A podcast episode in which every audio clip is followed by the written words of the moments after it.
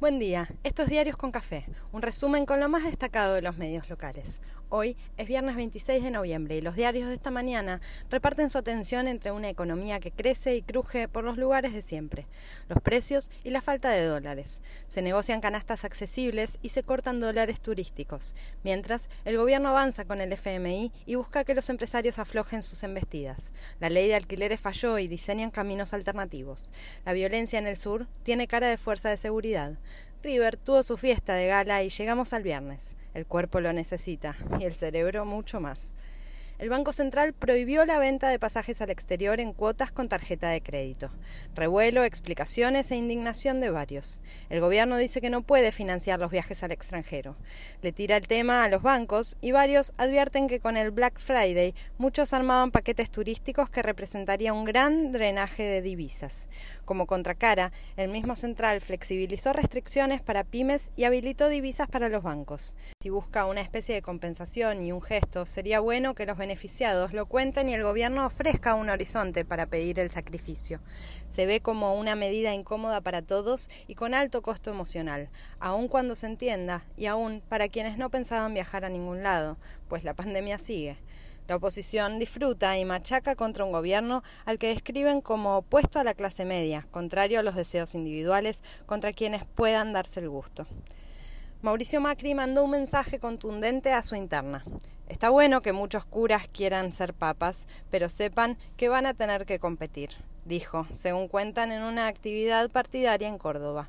En su presentación personal, Larreta volvió a pedir amplitud en el espacio y coquetea con fuerzas afines para diluir el poder de los halcones, mientras promociona su nuevo armado con vistas al 2023, con Jorge Macri, Santilli de operador todoterreno, más lugar para los radicales y a la carga. En Infobae, Lechman cuenta que Alberto se recuesta en intendentes, gobernadores y movimientos sociales para su rearmado postelectoral. Lo presenta más enfrentado a CFK de lo que la salud del oficialismo recomendaría, pero no queda claro cuánto aporta el periodista y cuánto viene de sus fuentes. También en Infobae hablan del equilibrio que hace Kisilov entre Massa y la Cámpora, como cosas distintas y no tan distintas al final del día. Negocian ministerios y cuotas parte de poder en la madre de todas las batallas.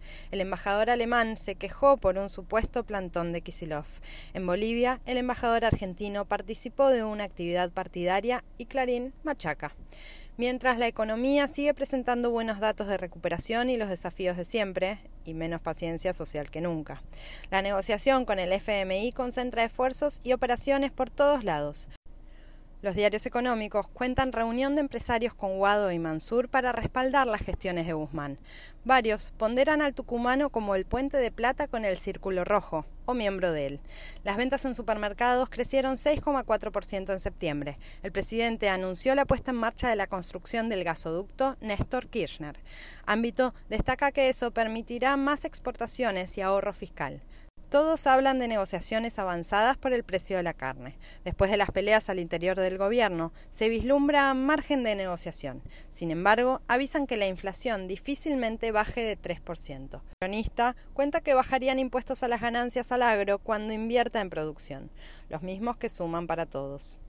Tras los dichos de Massa sobre una nueva ley de alquileres, el ministro Ferraresi aclaró que buscarán mejorarla y fortalecerla, no derogarla, como pide la oposición y las inmobiliarias. Aparece la idea de suspenderla por seis meses y el gobierno debería ser muy claro en un tema que afecta a muchas personas y toca muchísimos intereses. Aparece la propuesta de créditos hipotecarios y el gobierno toma nota de la importancia de tener una política más activa en materia de vivienda. Es una demanda urgente. Infobae avisa que sin apoyo de la oposición peligra la sesión en diputados por la ley de envases. Si así fuera, la eficiencia del lobby empresario se vería confirmada en su millonésima ocasión. Hoy en la legislatura el gobierno porteño busca aprobar la construcción de 11 torres en la ciudad en terrenos reclamados por los vecinos supuestamente protegidos como patrimonio, porque el reclamo ciudadano se escucha hasta que choca con el negocio inmobiliario y ahí las prioridades vuelven a su lugar, porque una cosa es una cosa y otra cosa es otra cosa. Los herederos de Maradona presentaron en la legislatura un pedido para hacer un memorial en su homenaje, de acceso gratuito y a orillas del Río de la Plata. Ayer se informaron 25 muertes y 2.260 nuevos contagios. Otro día con más de 2.000 casos y se encienden algunas alertas. Ojalá sean las de quienes aún no se vacunaron, los que se colgaron con la segunda dosis y padres o madres de menores aún sin inscripción. Mientras, la provincia reconoció que analiza poner restricciones a no vacunados o trabajar en la obligatoriedad de la vacuna. El presidente y el comité interministerial celebró el avance de los cuatro desarrollos nacionales de vacunas contra el coronavirus. La Cámara de Mar del Plata revocó la prohibición de salida del país a Macri y puede viajar cuando quiera. Clarín anticipa e indigna con CFK que podría ser sobreseída en las causas Otesur y Los Sauces, donde se la acusa de lavado de dinero de la corrupción.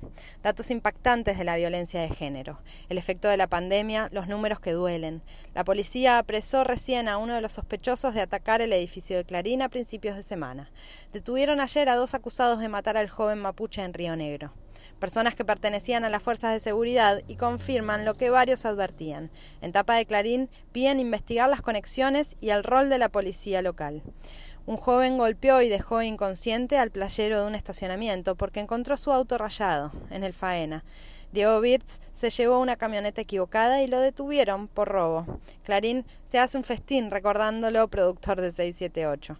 Atacaron a un sindicalista en su casa en Lanús a dos días de las elecciones de su gremio.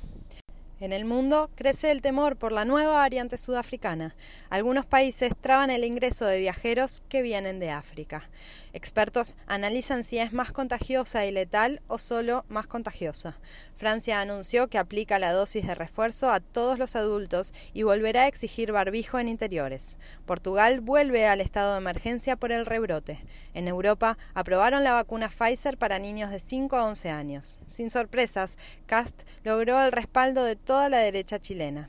Boric busca alianza entre partidarios afines y movilizar a quienes no fueron a votar en primera vuelta. El 19 se define. En el día del aniversario del 10 salió campeón River, gustando, goleando y repleto de gente. Algunos pudieron entrar y otros se quedaron afuera. Hay quienes se preguntan por el destino de Gallardo, otros miran qué hará Poncio. Así se va cerrando la semana con un cielo despejado y un poco de calor en el horizonte. Prometen un lindo fin de semana y empezamos a golpear las puertas de diciembre.